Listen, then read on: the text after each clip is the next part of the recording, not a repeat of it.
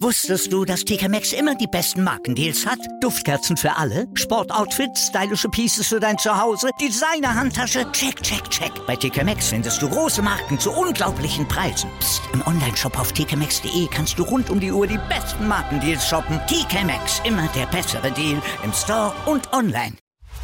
Chip and Charge. Der Tennis-Podcast mit Andreas Thies und Philipp Joubert. Auf meinsportpodcast.de. Herzlich willkommen zur Nachtwache von Chip and Charge auf meinsportpodcast.de, dem kleinen, aber feinen Roundup zu allen Dingen, die in der deutschen Nacht in Melbourne gelaufen sind, während ihr schlieft. Die untere Hälfte in der Konkurrenz der Frauen ist gespickt mit Spielerinnen, denen man den Titel hier zutrauen kann. Gabini Muguruza, Iga Swiatek und Annette Konterweht waren drei, die gleich um 11 Uhr Ortszeit antreten mussten und denen man das zutrauen konnte. Es kam aber anders.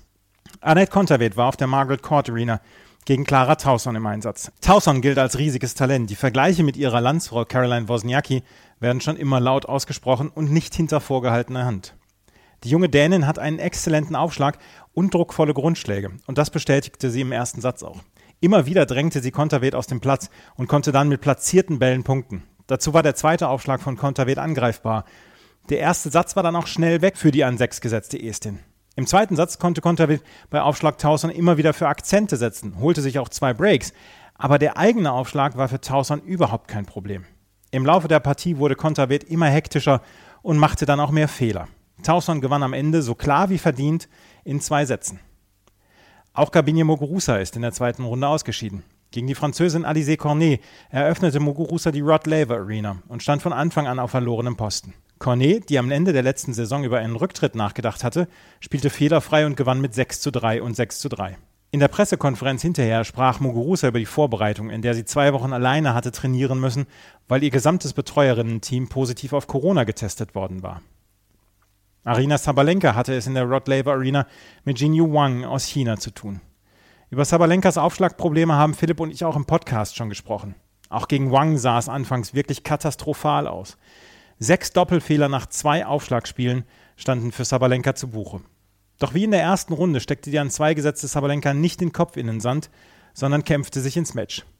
Der Aufschlag wackelte auch in den Sätzen 2 und 3, doch war der Ball im Spiel, hatte die Belarusin genügend Power und Präzision, um die Rallyes mitzugehen und auch zu dominieren.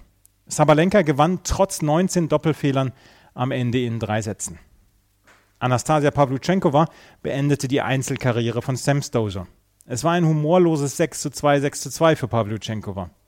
Stosur, die 2011 die US Open gewann und 2010 bei den French Open im Finale stand, hatte im Einzel in der Heimat nicht so viel Erfolg. Weiter als das Achtelfinale bei den Australian Open ging es für sie nie. Sie ist im Doppel mit Zhang Zhuai noch im Wettbewerb. Bei den Herren gab es nicht die Fülle an Überraschungen am frühen Morgen. Diego Schwarzmann wurde allerdings böse überrascht.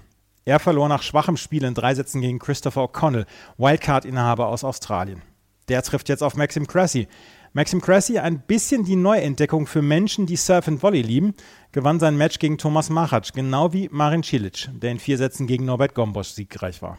Cilic trifft jetzt in der dritten Runde auf Andrei Rublev. Der Russe, hier in fünf gesetzt, hatte kein Vorbereitungsturnier gespielt. Das scheint ihm gut getan zu haben, denn beim 6 zu 4, 6 zu 2, 6 zu 0 gegen Ricardas Berankis ließ Rublev nichts anbrennen.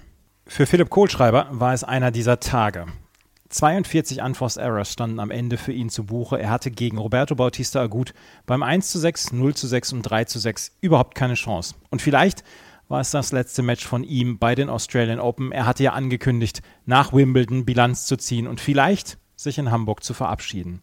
Taylor Fritz gewann ein Match gegen Francis Tiafoe, auf das sich viele Menschen vorher gefreut hatten, dann allerdings ein klein bisschen enttäuscht worden sind, weil Francis Tiafoe und Fritz spielten unterhaltsam. Es gab zwischendurch ein Spiel, was über 17 Minuten und 12 Mal Einstand ging. Aber Fritz gewann am Ende sicher in drei Sätzen und steht auch in der dritten Runde. Eine Meldung noch vom Herrendoppel. Dort gewannen Jan-Lennart Struff und Dominik Köpfer ihre Erstrundenpartie gegen Matej Sabanov und Filip Krajinovic in zwei Sätzen. Heute Nachmittag werden wir unseren neuen Podcast den kompletten Tag zusammenfassen und natürlich auch auf das potenzielle Highlight-Match zwischen Daniel Medvedev und Nick Kyrgios zurückschauen. Wenn euch gefällt, was wir machen, freuen wir uns über Bewertungen und Rezensionen auf iTunes und auf Spotify. Folgt uns bei Twitter, Facebook und Instagram. Vielen Dank fürs Zuhören. Bis später. Auf Wiederhören. Wusstest du, dass TK Maxx immer die besten Markendeals hat? Duftkerzen für alle, Sportoutfits, stylische Pieces für dein Zuhause, Designer-Handtasche, check, check, check. Bei TK Maxx findest du große Marken zu unglaublichen Preisen. Psst. im Onlineshop auf tkmaxx.de kannst du rund um die Uhr die besten Markendeals shoppen. TK Maxx, immer der bessere Deal im Store und online. Chip and Charge. Der Tennis-Podcast mit Andreas Thies und Philipp Joubert. Auf meinsportpodcast.de.